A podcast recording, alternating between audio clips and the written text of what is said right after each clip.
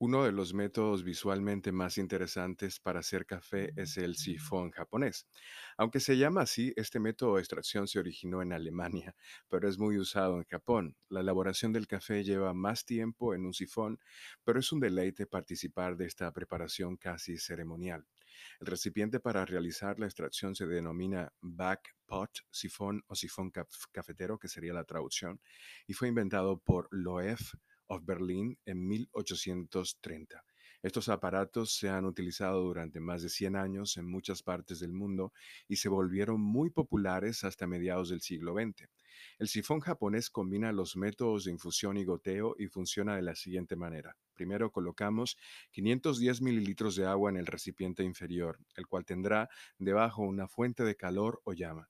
El agua comienza a hervir, se evapora y sube a, a través de los tubos en forma de una U invertida al recipiente superior.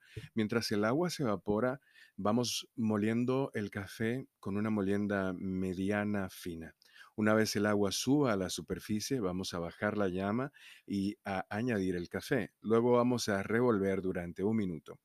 Enseguida vamos a apagar el fuego para comenzar la extracción. Vamos a mezclar un par de veces. A medida que el recipiente superior se enfría, la bebida baja y es filtrada al recipiente original. El resultado es una taza limpia, con cuerpo y aromas intensos. Además, es un espectáculo visual que sin duda seduce a todos los amantes del café.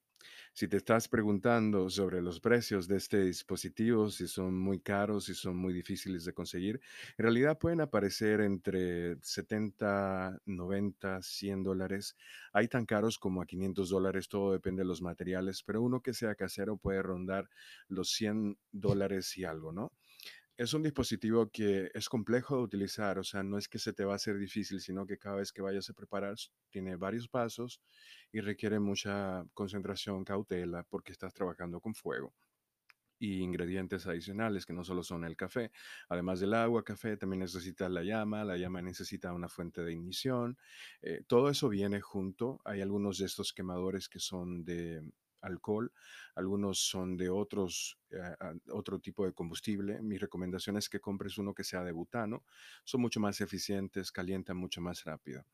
El, con respecto al sabor y lo que produce, en realidad el sifón no es mejor que otros métodos en ese sentido. Es un tipo de preparación de café muy artesanal, muy bonita, muy exótica, pero no representa un café mejor extraído que, por ejemplo, en un Cario E60, aunque sí se pueden lograr tazas muy ricas y muy aromáticas con este método de preparación, además de que puede sorprender a mucha gente con la habilidad de prepararlo.